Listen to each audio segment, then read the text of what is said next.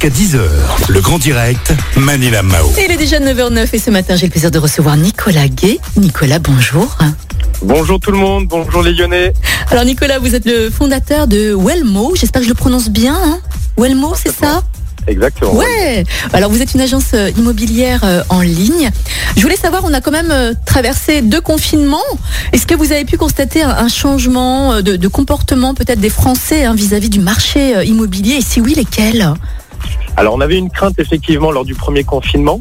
Il faut savoir que le marché immobilier repose sur trois piliers. La confiance des Français vis-à-vis de la pierre comme étant une valeur refuge, euh, les taux d'endettement concernant les prêts immobiliers et l'emploi.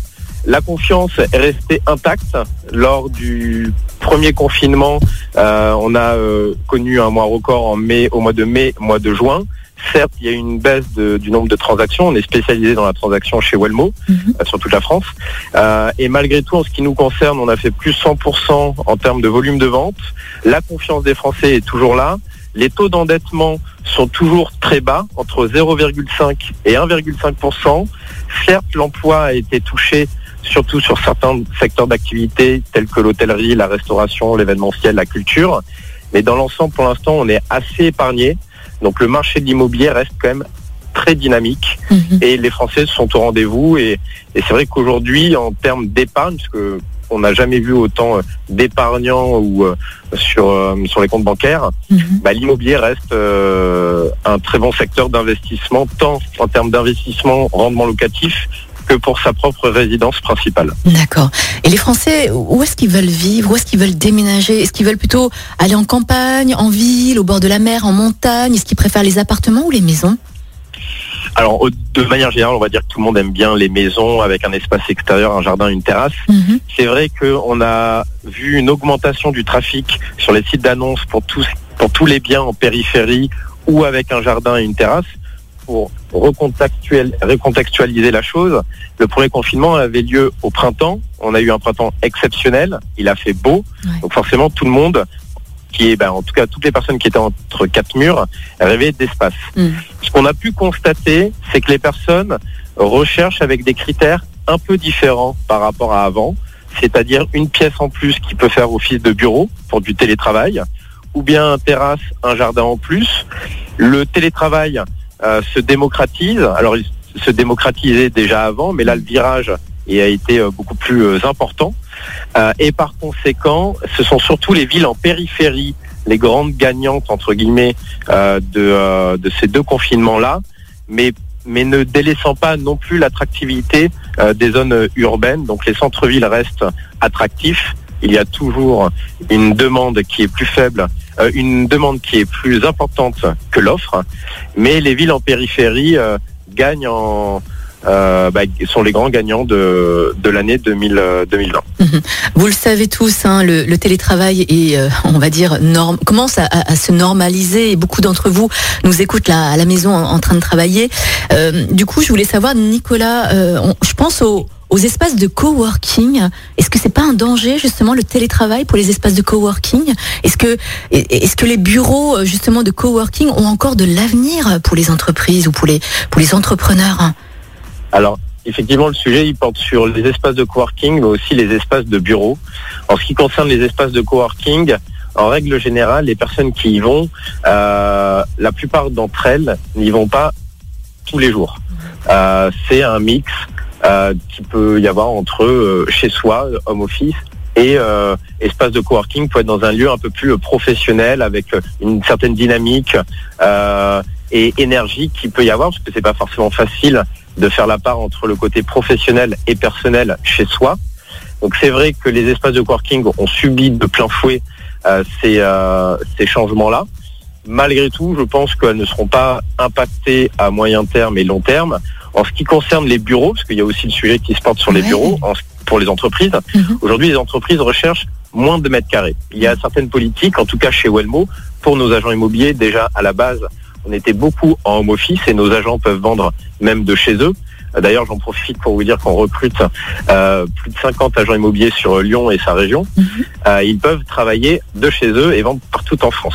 En ce qui concerne, donc je reviens sur le sujet des, des bureaux, euh, les entreprises aujourd'hui, en tout cas ceux euh, celles qui avaient pour projet de s'agrandir ne vont pas s'agrandir, vont garder leurs locaux ou vont peut-être diminuer la surface et vont plutôt adopter une politique de flex office qui est un mix entre home office et euh, dans les bureaux Mm. avec un turnover sur la même place, on va dire, de bureaux. Et, on, et la moyenne à peu près, c'est un tiers euh, au bureau et deux tiers chez soi. En tout cas, ça rentre clairement dans les mœurs. On a été obligé de s'adapter pendant le confinement. Il y avait déjà une démocratisa- démocratisation et une évangélisation de, euh, de ce nouveau modèle en fait de fonctionnement. Et c'est vrai qu'on s'en rend compte aujourd'hui bah, que euh, la vie personnelle est, est aussi importante que la vie au bureau, euh, que des euh, employés euh, euh, épanouis euh, parce qu'ils arrivent euh, à être chez eux aussi pour des raisons personnelles euh, sont aussi plus productifs euh, en entreprise. Donc c'est du gagnant-gagnant. Ouais, bien sûr. Alors, on, parle beaucoup d'achat. hein. On se met à la place justement de nos auditeurs. Et je me mets aussi à la place des vendeurs. Est-ce que c'est le bon moment aussi de vendre son bien immobilier? Et comment faire pour bien vendre son bien immobilier également, Nicolas? Alors c'est vrai que la question, est- c'est l'une des questions les plus récurrentes qu'on nous pose. Est-ce que c'est le bon moment pour vendre? Mhm. Euh, Je vais répondre clairement et, et vous donner les raisons. Mais clairement la réponse est oui, c'est le bon moment pour vendre. Pourquoi? Je rappelle, les trois piliers sont la confiance des ménages. Euh, Aujourd'hui, pendant le confinement, premier, deuxième confinement, beaucoup d'acheteurs nous contactaient par mail euh, et par téléphone parce qu'ils souhaitaient visiter les biens. Euh, donc ils sont présents, les acheteurs. L'autre point, ils sont d'autant plus présents parce que les taux d'endettement sont bas. Donc ils savent qu'aujourd'hui, c'est intéressé, c'est intéressant d'acheter, et c'est beaucoup plus intéressant d'ailleurs d'acheter que de rester locataire. Quand vous êtes locataire pendant 10 ans, imaginons avec un loyer à 1000 euros, euh, bon, bah, c'est simple, au bout de 10 ans, euh, ça vous a coûté 120 000 euros. Mhm. Vous achetez un bien, c'est comme si vous épargniez. On a souvent le réflexe d'imaginer faire une plus-value au moment de la revente. Est-ce que donc j'achète pas trop cher? Mhm. Même si vous avez un risque de vendre un petit peu moins cher, vous y perdrez beaucoup moins que si vous étiez locataire. Donc les acheteurs sont là. Mhm. Donc je rassure les vendeurs, vous pouvez vendre. Maintenant c'est vrai qu'aujourd'hui on consomme différemment l'immobilier. Quand je dis on consomme, c'est-à-dire qu'aujourd'hui il faut être adepte de la visite virtuelle, des plans, de la géolocalisation, des visites en visio. Donc c'est tout ce que nous nous faisons, en tout cas euh, chez Walmo. On est une agence euh, en ligne. Alors ça ne veut pas dire déshumanisation, au contraire. Mhm. Euh, on a développé beaucoup de process qui permet euh, d'automatiser des tâches chronophages à nos agents immobiliers. On valide d'ailleurs les plans de financement en amont de nos acheteurs, parce qu'aujourd'hui, c'est vrai que les banques sont un petit peu plus réticentes euh, et vérifient davantage le secteur d'activité euh, où travaillent donc les, euh, les acquéreurs.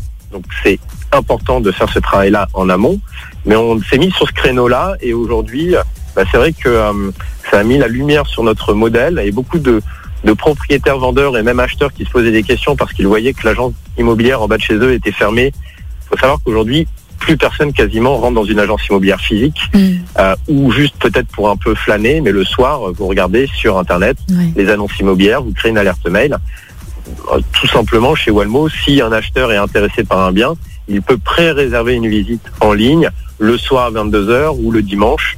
Bref, c'est très simple d'utilisation. Les règles avec le, comment dire, le couvre-feu, bah, forcément, limite un petit peu euh, les actions. Et, euh, et en tout cas, chez Walmo, on pallie à ça pour trouver des solutions et ça fonctionne très bien. Mhm. Et encore au mois de décembre, euh, alors que les limites, les visites étaient limitées, euh, on a connu un mois record et, et l'année 2021 euh, s'annonce plutôt bon. Mais contrairement à ce qu'on avait, ce qu'on aurait pu penser au premier confinement, nous avions fait plusieurs scénarios pessimiste, moyen, optimiste.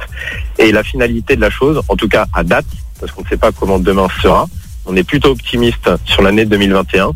Euh, bah, le secteur de l'immobilier a su résister euh, et a même plus que, euh, que résisté. Ça a été même une bonne année, pas équivalente à 2019 bien évidemment, mais ça reste quand même une très bonne année. Super. Nicolas, merci beaucoup en tout cas d'être passé au micro de Lyon Première. Il est 9h18. Je vous cache pas que je suis un peu en retard. Je vous souhaite de passer beaucoup. une belle journée, Nicolas. À très Bonne bientôt. journée les Lyonnais Merci.